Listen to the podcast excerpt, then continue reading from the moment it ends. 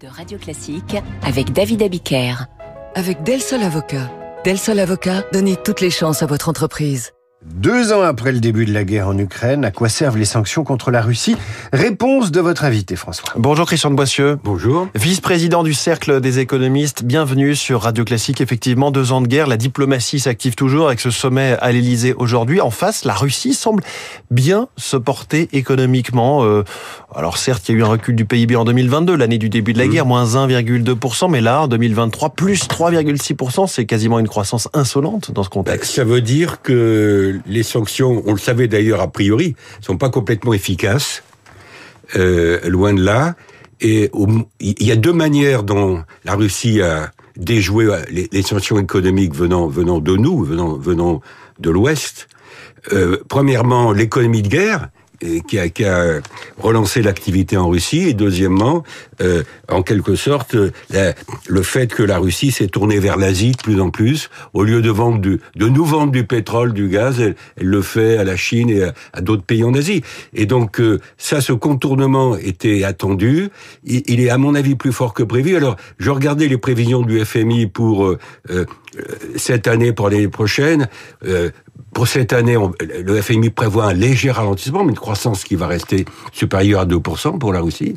L'année prochaine, autour de 1%, dans un contexte où l'économie mondiale n'est pas terrible, mais enfin serait autour de 3% cette année et l'année prochaine. Ça veut dire quand même que le FMI, peut-être il va se tromper d'ailleurs, hum. c'est pas parce que c'est le FMI que c'est nécessairement la loi et les prophètes, le FMI prévoit quand même un début de ralentissement de la croissance en Russie. Est-ce que ça veut dire que le FMI prévoit que les sanctions vont finir par mordre? Bon, je veux dire, c'est l'éternel problème du, du, jeu de chat et de souris. Hein. Euh, quand vous tapez, quand vous euh, mettez, créez des sanctions comme ça très fortes... On en est au 13e train de sanctions. Euh, à, se demander si on pouvait pas tout mettre sur la table dès le début d'ailleurs. Mais, ça finit par poser des problèmes de crédibilité d'ailleurs, hum. parce que au fond l'Europe durcit à juste titre les sanctions suite à la mort de, de, de Navalny. Bon, envoyer un message, mais ça donne de plus en plus envieuse de se tourner vers l'Asie. Et donc, euh, euh, euh, dans un contexte où l'affrontement Est-Ouest entre les États-Unis et la Chine se double aujourd'hui d'un affrontement entre le, ce qu'on appelle le Sud global et, et, et, nous, le, Nord. Et on, voit bien, euh, euh, depuis, depuis un an, il y a des débats sur la... Est-ce qu'on va vers un monde où le dollar jouerait moins, moins d'importance, le, sujet de la dédollarisation On voit bien que... C'est pas gagné. C'est pas, non, c'est pas fait, hmm. euh, premièrement, mais, mais cette envie de, de contester la puissance hégémonique américaine, et, et certainement, c'est l'effet pervers des sanctions, renforcé par ces sanctions, la, volonté de les contourner. Je reviens, vous parliez d'économie de guerre. Euh, L'armement, on sait que les commandes évidemment d'armement à l'industrie russe ont, russe ont explosé forcément pour euh, soutenir l'effort de guerre euh, euh, en Ukraine. À lui seul, il peut porter une économie. En tout cas, il peut assurer un, vrai matelas de croissance. Bah, écoutez, pendant quelques temps, en tout cas. Alors, je dis pas que ça va durer éternellement, mais clairement. Parce que c'est vrai que cette guerre est extrêmement consommatrice de munitions. on l'a vu. Voilà. Hein, et du côté russe, même s'ils sont aidés en termes de munitions par la Corée du Nord et par l'Iran. Euh, en, fait, quand même, l'essentiel de la production d'armement provient de l'intérieur. Et donc, ils ont redéployé leur appareil, leur appareil industriel, qui a jamais d'ailleurs été euh, complètement euh, euh, mis à terre, mis à terre ou écarté de, de cette économie de guerre. Ils l'ont redéployé vers l'économie de guerre. Hmm. Alors, en ce moment, ça maintient de l'activité dans un contexte où je veux dire, moi je pensais, je me suis trompé, comme pas mal de gens, je pensais qu'il y a deux trois ans, euh, quand on a commencé les, les, les, les, sanctions euh, en 2022, je pensais que ça allait mordre, par exemple, sur les comportements de consommation des Russes. Bon, euh, à la fois l'inflation, euh, la, la, baisse de pouvoir d'achat, etc. Bon, euh, bah, écoutez, il y a peut-être moins de consommation. Il y a... Ça s'est pas effondré pour autant. Non, c'est pas effondré. Il y a plus d'investissement et d'investissement public. Et puis des entreprises de grande consommation, soit russes euh, avec des capitaux étrangers, soit étrangères. On pense euh, aux grands groupes français, notamment qui sont implantés sur place, qui ont revendu leur, leurs activités à du management local ou pour un rouble symbolique sur place. Ça aussi, ça a pu faire que ben finalement la Russie s'en sort très bien de ce côté-là. Ben, ben c'est le débat sur le font la continuation de la présence d'un certain nombre de grandes entreprises françaises ou non françaises en Russie. Hmm.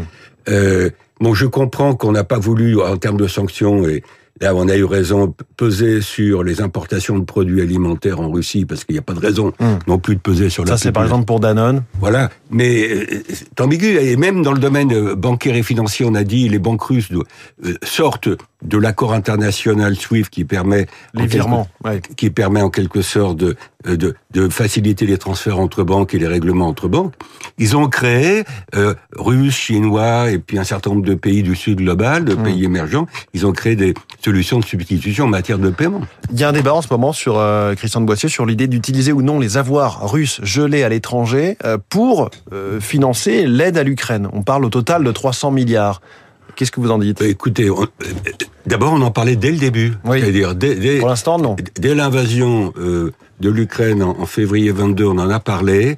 Euh, je pense euh, euh, ça pose des problèmes à mon avis juridique. Alors je sais bien que le droit international Mm. est un droit lacunaire et pas très. Mais certains disent, par exemple, si l'Europe était seule à faire ça avec les réserves gelées en Union Oui. européenne, ça pourrait déstabiliser l'euro. Oui, Est-ce enfin, que c'est bon, le cas euh, Parce que d'autres euh, ouais, grands pays Je pas- pourraient euh, ne plus avoir envie de mettre leurs euh, réserves de, de- de- Moi, je pense que le gel, c'est déjà Europe. important, puisque 50% des avoirs de la Banque centrale de Russie, à l'extérieur, sont, euh, ils sont gelés. Ça représente 50% des avoirs de la Banque centrale de Russie. Je suis, moi, je conseillerais plutôt de, de continuer à les geler sans chercher à les employer. Mm. Bon, l'aide à l'Ukraine, c'est très important. La, la conférence d'aujourd'hui à Paris va, va aller dans ce sens-là. Euh, l'aide, l'aide militaire, l'aide financière. Je suis pas sûr qu'il faille jouer sur les, des histoires d'écriture entre banques centrales. Il y a un autre sujet qui est évidemment lié à la Russie et à la guerre en Ukraine, c'est l'Allemagne. Euh. Autre sujet économique ce matin, une récession en 2023, euh, moins 0,3% pour le PIB, une toute petite croissance prévue par le gouvernement hein, euh, Mhm. allemand en 2024, 0,2, c'est c'est pas fameux. Qu'est-ce qui se passe? Pas terrible. C'est-à-dire que le problème de de l'Europe et de et de la zone euro, c'est qu'il y a, a, plus de, de, de pays locomotives, il y a plus de pays phares, il y a plus de modèles. Hum. Le modèle allemand n'est plus un modèle, si je puis dire.